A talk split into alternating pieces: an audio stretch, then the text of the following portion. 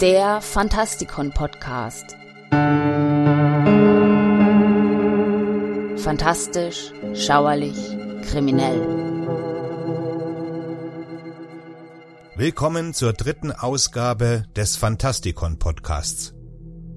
Mein Name ist Michael Percampus und ich werfe heute einen Blick auf eine der sensationellsten Fantasy-Buchserien überhaupt. Die Rede ist von Stephen Ericksons Malazan Book of the Fallen.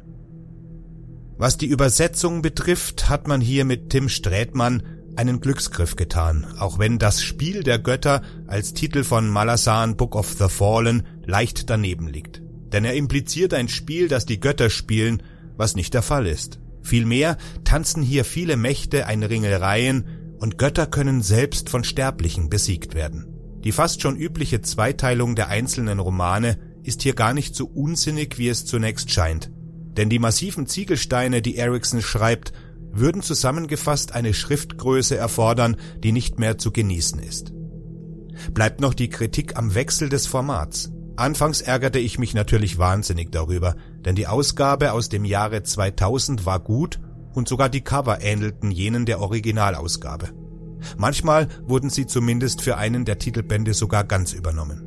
Um also eine ordentliche Serie im Regal zu haben, müsste man sich das neue Format mit neuen Covern besorgen und die wirklich guten Bücher, die man bis dahin schon hatte, dem Müll übergeben.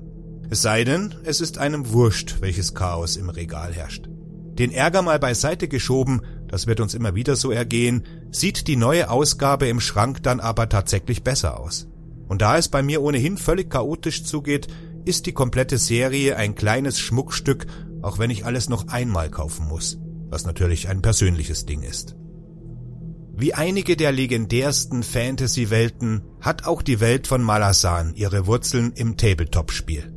Ab 1981 begannen die beiden kanadischen Autoren Ian Cameron Esselmont und Stephen Erickson mit Hilfe von Advanced Dungeons and Dragons, später GURPS, Generic Universal Role Playing System, eine Fantasy-Welt zu erschaffen, wie sie noch nie zuvor gesehen worden war. Esselmont schrieb in den späten 1980er Jahren zwei Romane, Night of Knives und Return of the Crimson Guard, aber sie wurden erst fast 20 Jahre später stark überarbeitet veröffentlicht. Erickson schrieb ein Drehbuch namens Gardens of the Moon und als niemand Interesse zeigte, überarbeitete er das Skript zu einem Roman. Wieder war niemand interessiert. Erst als Erickson 1998 den Mainstream-Roman The River Awakens veröffentlicht hatte und dann von Kanada nach Großbritannien zog, erregte er endlich Aufmerksamkeit. Die Gärten des Mondes wurden 1999 mit großem Erfolg herausgebracht und die Legende nahm ihren Lauf. Ericsson hatte bereits mit der Arbeit an der Fortsetzung Memories of Ice begonnen, als die Festplatte seines Computers den Geist aufgab.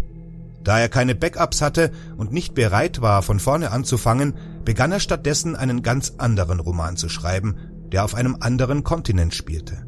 Dieser Roman wurde zu Im Reich der sieben Städte slash Im Bann der Wüste. Im Original Deadhouse Gates aus dem Jahre 2000. Bei diesem doch eher glücklichen Zufall nahm die Serie ihre vertraute Struktur des Wechsels der Protagonisten und Schauplätze mit jedem weiteren Buch an. Erickson arbeitete für das nächste Jahrzehnt fast ohne Unterbrechung an der Serie. Das neu geschriebene Memories of Ice, auf Deutsch die eisige Zeit slash der Tag des Sehers, wurde schließlich 2001 veröffentlicht.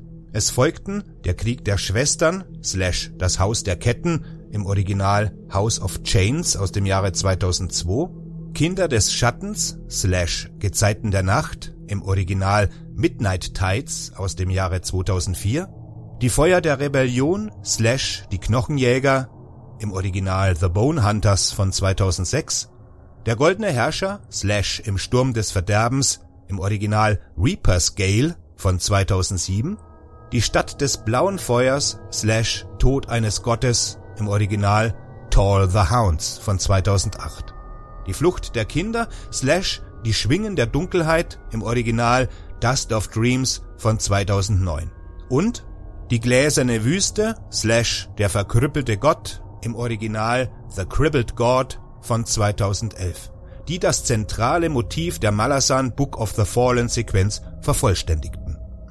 In der Zwischenzeit schrieb Esselmond die komplementäre Sequenz Tales of the Malazan Empire, die sechs Bände umfasst.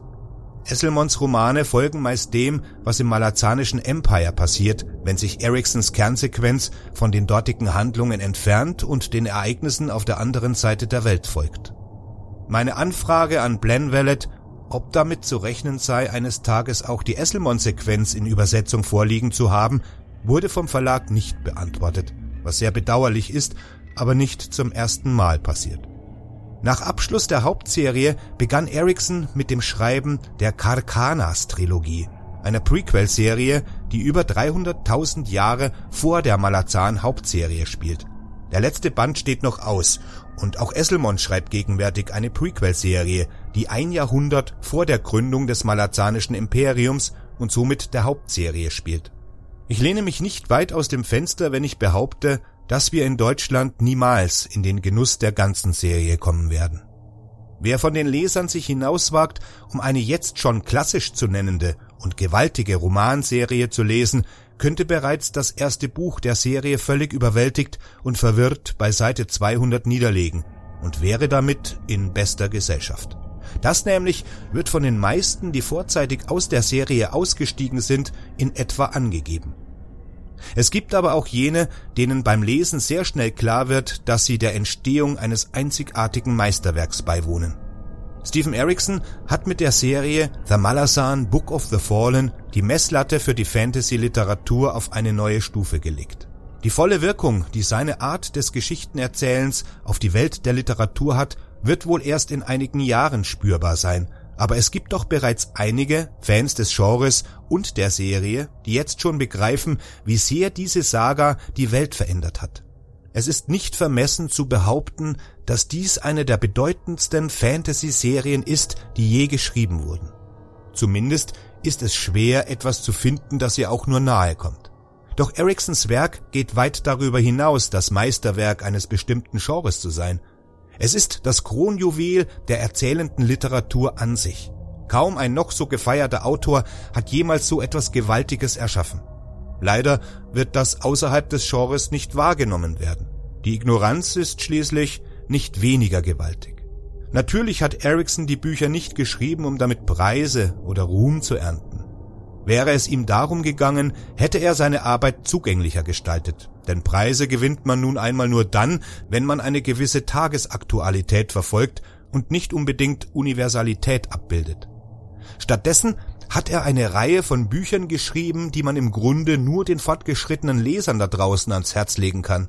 Und selbst die müssen mindestens zwei Durchgänge in Kauf nehmen, um die Fülle an Informationen, Handlungen, Schauplätzen und Figuren, die Erickson präsentiert, vollständig zu verstehen. Wer immer sich entscheidet, das Spiel der Götter zu lesen, begeht keinen Fehler und wird vermutlich eine der anspruchsvollsten literarischen Erfahrungen seines Lebens machen. Der Gewinn ist zu groß, um ihn zu ignorieren. Stephen Erickson nimmt den Leser nicht an der Hand, er zwingt ihn, sich Fragen zu stellen und selbstständig zu denken, wie es nur wenige Autoren überhaupt wagen würden, aus Angst kein Publikum zu finden. Aber er hat sein Publikum gefunden, und das ist gar nicht klein. Stephen Erickson wusste ganz genau, wohin er wollte. Und er wusste auch, dass es einer der längsten Wege der Literaturgeschichte werden würde. Gegenwärtig ist nur Robert Jordans Rat der Zeit umfangreicher. Zu Ende gebracht hat letztgenannter seine Serie nicht, das wurde von Brandon Sanderson erledigt. In Die Gärten des Mondes findet er gerade erst heraus, wie er das Gleichgewicht zwischen der Komplexität im Weltenbau und der Klarheit des Geschichtenerzählens herstellen kann. Und die Welt, die wir hier geboten bekommen, ist wahrlich atemberaubend. Erickson hat Jahrzehnte seines Lebens damit zugebracht, den Grundstein für diese Serie zu legen. Die Erfahrung, die er als professioneller Anthropologe und Archäologe gesammelt hat, merkt man jeder dieser fabulösen Seiten an. Das Reich der Malazaner, der Kontinent Genabakis und die freien Städte sind mit einem herausragenden Detailreichtum ausgestattet. Sie fühlen sich echt an. Und dieses erste Buch ist die Hürde, die es grundsätzlich zu nehmen gilt. Das Niveau der schieren Daten kann durchaus beängstigend sein. Dies alles sollte trotzdem niemanden von diesem außerordentlichen Lesevergnügen abhalten. Episch ist ein Wort, das in der Welt der Fantasy und Science Fiction oft verwendet wird, aber Stephen Erickson hat den Begriff neu definiert. Die Geduld, die man für manche Passagen des ersten Bandes benötigt, sollte man aufbringen, denn nach den schwierigen Gärten des Mondes bekommen wir mit Deadhouse Gates eines der stärksten Teile der Serie. Und spätestens im dritten Band will man alles über die Welt von Malazan wissen. Außerdem gibt es auf den fast 9000 Seiten so viele wunderbare Charaktere, dass die Hälfte von ihnen selbst als Protagonisten eines eigenen Romans taugen würden. Der Weltenbau ist hier in einem beispiellosen Ausmaß angelegt, und Erickson hat mit der Welt des malazanischen Imperiums Romane vorgelegt, denen man sein ganzes Leben widmen könnte. All das wäre aber nicht halb so viel wert, wenn Ericksons Stil nicht voller Witz, Charme, philosophischer Brillanz und so voller Fantasie wäre, dass er damit die kreativsten Autoren durchaus auf die Plätze verweist. Man wird es nicht leicht haben, dem zu widersprechen und jemanden zu benennen, egal aus welchem Genre, der sich mit dieser gewaltigen Arbeit messen lassen kann. Selbstverständlich sind die Geschmäcker verschieden und die Serie ist nicht etwa fehlerfrei. Ich sage noch nicht einmal, dass es meine Lieblingsserie ist, auch wenn sich das so anhören mag, aber rein technisch gesehen ist sie mehr als beeindruckend. Der eine Aspekt, über den bisher nicht annähernd genug gesprochen wurde, ist der Humor in den Büchern. Diese Serie ist weit davon entfernt, eine Komödie zu sein, und doch ist Erickson ein Meister des Dialogs und hält den Leser die ganze Serie über in Atem. Und das ist gar keine leichte Aufgabe, bedenkt man, wie dunkel einige Stellen der Romane sind. Leider dauert es eine Weile, bis sich eine emotionale Verbindung zu Ericksons Figuren einstellt, weil es so viele von ihnen gibt. Aber sobald diese Bindung da ist, werden all diese Charaktere zu alten Freunden werden. Zu Recht ist das Spiel der Götter die Serie, mit der alle anderen bedeutenden Fantasy-Serien gegenwärtig verglichen werden. Ericsson hat quasi im Alleingang, auch wenn Esselmond seine eigenen Netze spannt, all das, was wir über Fantasy zu wissen glauben, verändert und neu definiert. Fantasy-Fans auf der ganzen Welt wissen, dass wir ein Werk dieser Größenordnung vermutlich nie wieder zu Gesicht bekommen werden, auch wenn mit Brandon Sanderson jederzeit zu rechnen ist. Es ist die Vision eines ganzen Lebens und Stephen Erickson hat sich mit The Malazan Book of the Fallen an die Spitze seines Genres gesetzt und als einer der visionärsten Autoren etabliert, die es heutzutage gibt. Ich werde mir in unregelmäßigen Abständen die einzelnen Bücher noch einmal vornehmen und euch dann davon berichten. Der Fantastikon Podcast wird sich nicht durch seine Länge auszeichnen, auch wenn die Sendezeit schwankt, sondern ich will versuchen, in relativer Kürze das Wesentliche auf den Punkt zu bringen. Alle entstehenden Überlappungen sind dabei gewollt und manches darum auch in unterschiedliche Teile gegliedert. Ich verabschiede mich für heute und hoffe, wir hören uns bald wieder.